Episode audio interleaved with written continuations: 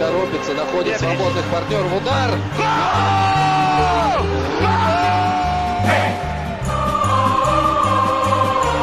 Russisch Brot, der Podcast zur Fußball-WM 2018. Von der Taz und Detektor FM. Herzlich willkommen bei Russisch Brot. Heute mit diesen Themen. Belgien gegen England. Das Spiel war gestern. Die deutsche Mannschaft, die kam gestern in Frankfurt an. Achtelfinals. Die sind morgen und da wird es vielleicht auch zum Elfmeterschießen kommen. Alle anderen haben ja heute spielfrei, so auch Lars Hendrik Setz, mein Kollege, mit dem ich diesen Podcast eigentlich mache. Ich bin Barbara Butcher. Und als allererstes hören wir wie immer einen Tagebucheintrag aus Russland. Heute erzählt Andreas Rüttenauer von einer schönen Begegnung mit einer Familie im Nachtzug und mit dem Vater der Familie. Da hat Andreas Rüttenauer darüber diskutiert, ob er eigentlich ein richtiger Sportjournalist ist. Von Kasan nach Moskau. Gerade bin ich am Bahnhof in Moskau angekommen. Hinter mir liegt eine weitere Nachtzugfahrt. Diesmal von Kasan in die Hauptstadt dieser WM. Mit mir im Abteil saß eine kleine Familie. Vater, Mutter, Sohn. Sie waren aus Irkutsk angereist, um sich das Spiel der Deutschen gegen Südkorea anzusehen. An ihren Mützen kann man erkennen, für wen sie gehalten haben. Für die Deutschen. Jetzt sind sie enttäuscht. Ein wenig. Freuen sich auf das Spiel ihrer Russen gegen die Spanier im Achtelfinale. Auch dafür haben sie Tickets. Wir unterhalten uns. Über dies, über das und über Sportjournalismus. Der Junge, zwölf Jahre alt, schaut mich mit großen Augen an. Ein Traum sei das für ihn hat er ja auch irgendwo recht. Ich kann in diesen Tagen in Russland umherreisen und mir die Spiele ansehen, wie sie mir gefallen. Der Vater sieht das kritischer. Ein Sportjournalist aus Deutschland? Ob ich denn ein echter Sportjournalist sei oder einer wie dieser Hajo Seppelt? Was folgt, ist eine lange Diskussion über Doping, dass Doping schädlich sei, dass Doping aus dem Sport verbannt gehöre, dass es die Russen vielleicht übertrieben haben, dass sie es vielleicht nur zu schlecht gemacht haben, sonst wären sie nicht aufgeflogen. Und am Ende reicht mir der Mann seine Hand. Er sagt, ich sei ein Sportjournalist, ein echter, obwohl ich mich für das Thema Doping auch interessiere. Doping ist in Russland also nicht nur in der Politik und im Sport ein heikles Thema, sondern auch im Nachzug. Wir sprechen jetzt aber noch über das Spiel gestern Belgien gegen England. Außerdem einen kleinen Blick auf die Achtelfinals. Die sind dann morgen, nachdem heute der erste spielfreie Tag der WM vollbracht wird. Also alle mal Füße hochlegen, sie zu Hause auch durchatmen, Magnesium trinken, Bananen essen, damit alle wieder fit sind. Morgen für die Achtelfinals mit Frankreich gegen Argentinien zum Beispiel und Uruguay, Portugal. Und über diese Themen spreche ich jetzt mit Alina Schwärmer von der Taz. Hi Alina. Hi.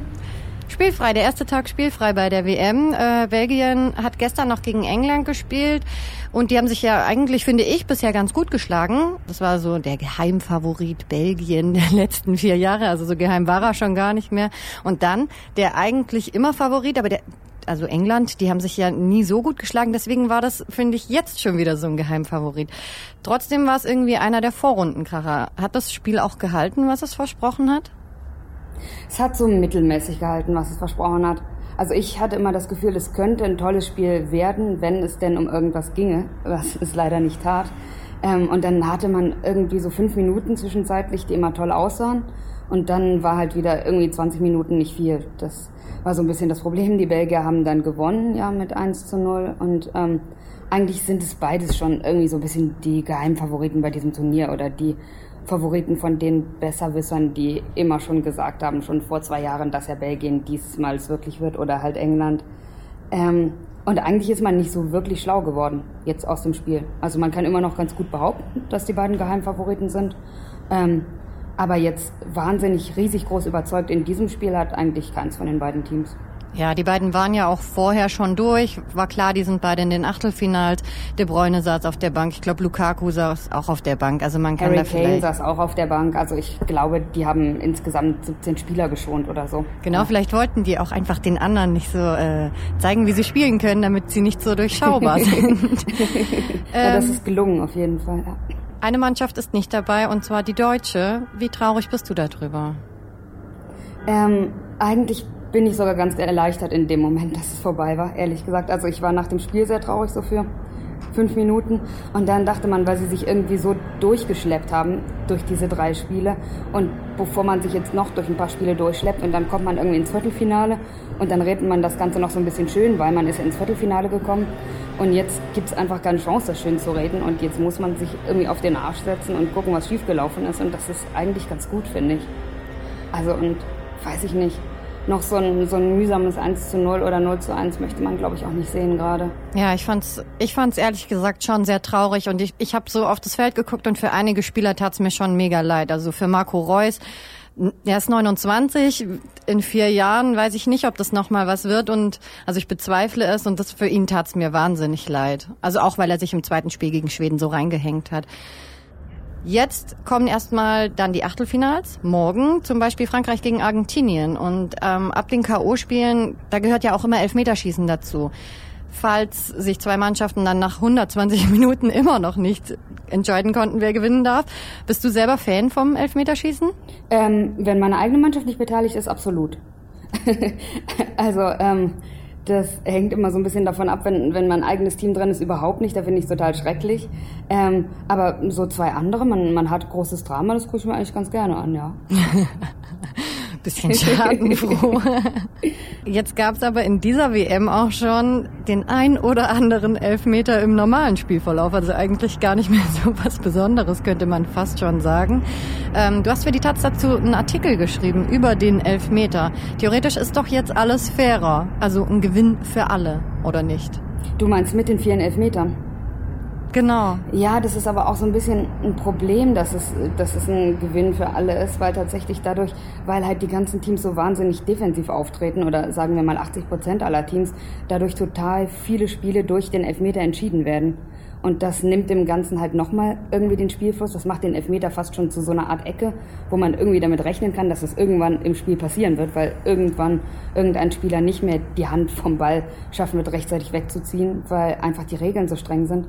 Und ich glaube halt, das Riesenproblem ist, dass das Regelwerk nie darauf ausgelegt war, dass man irgendwann solche krassen technischen Mittel hat, dass man irgendwie jeden Finger sieht, der, der den Ball berühren könnte.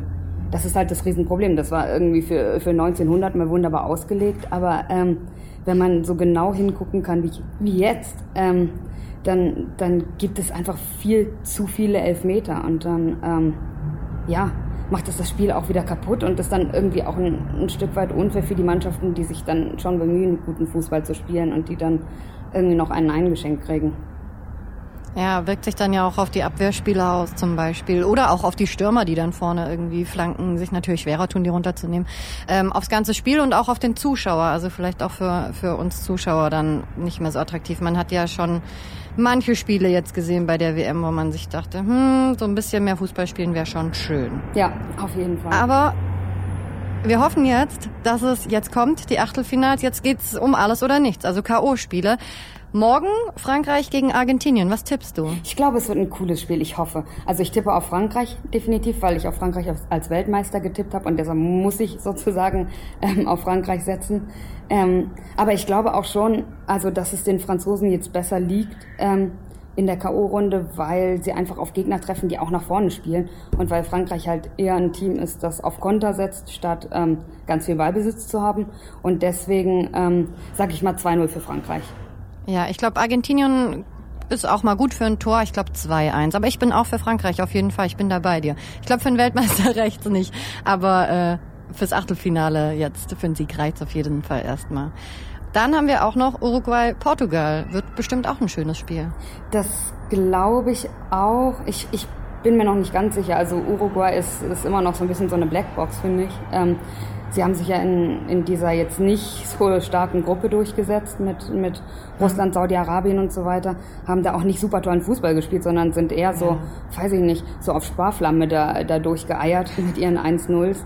Ähm, muss man gucken. Ich, ich würde mal tippen, dass Portugal das macht. Also ich glaube nicht, dass Uruguay irgendwie da über 90 Minuten gegenhalten kann.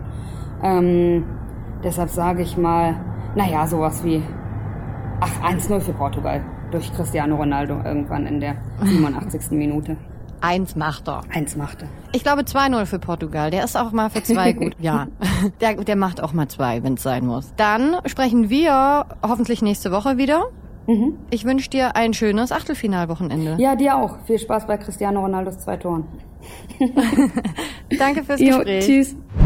Klare Siege also für Frankreich in dem Fall und Portugal ohne Elfmeterschießen kann aber bei den Achtelfinals ja auch mal passieren. Und was der Unterschied ist von Elfmetern, wie wir sie in der WM jetzt schon zuhauf gesehen haben, und eben dem klassischen Elfmeterschießen nach Unentschieden. Das haben wir Professor Dr. Daniel Memmert gefragt. Der ist Wissenschaftler an der Sporthochschule Köln und er erklärt uns genau den Unterschied zwischen einem Elfmeter im Spielverlauf und dem Elfmeterschießen, quasi dem Shootout. Zentrales Merkmal bei dem Shootout ist einfach ein festgelegter Modus man, man, man schießt ja fünfmal und dann hofft man, dass eine Mannschaft halt einen Ball mehr getroffen hat und die hat dann gewonnen.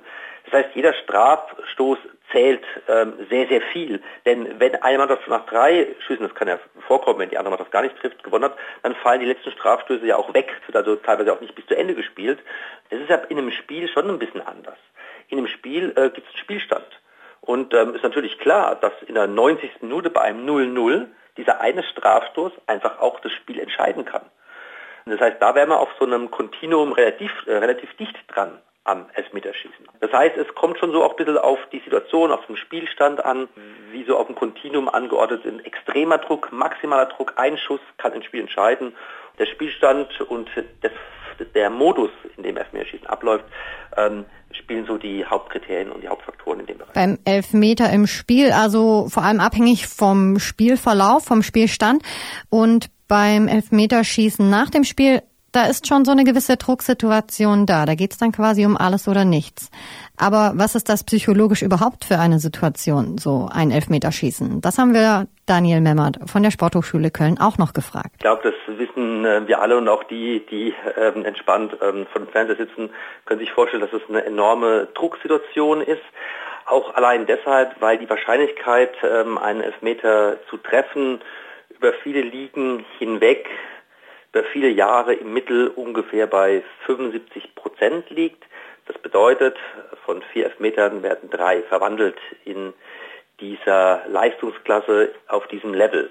Und somit ist diese Aufgabe eine klare Pflichtaufgabe. Das heißt, jeder erwartet von dem Schützen, dass er trifft und er natürlich auch selbst neben seinem Trainer, den Mitspielern und den Fans und ähm, somit ähm, hat die Sportwissenschaft eine spannende Frage beantworten können, dass es tatsächlich auch Spielern ja, ein Tick leichter fällt und auch sie auch ein Tick erfolgreicher sind, wenn das sehr pflichtbewusste Menschen sind. Also wenn wir da eine Passung haben zwischen der Situation, einer Pflichtsituation und der Persönlichkeit eines Fußballspielers, dass er eher ein Pflichttyp ist, im Gegensatz zu eher ähm, offensiveren, kreativeren Spielern, die eher von der Hoffnung getrieben sind, Tore zu erzielen. Wir dürfen uns also freuen in den nächsten Tagen bei den Achtelfinals auf das ein oder andere Elfmeterschießen, dem Krimi schlechthin für alle Fußballfans zu Hause und wahrscheinlich auch für die Fußballspieler. Wir freuen uns jetzt am Wochenende auf die Achtelfinals mit Frankreich, mit Uruguay, mit Kolumbien, mit Mexiko, mit ganz vielen anderen Mannschaften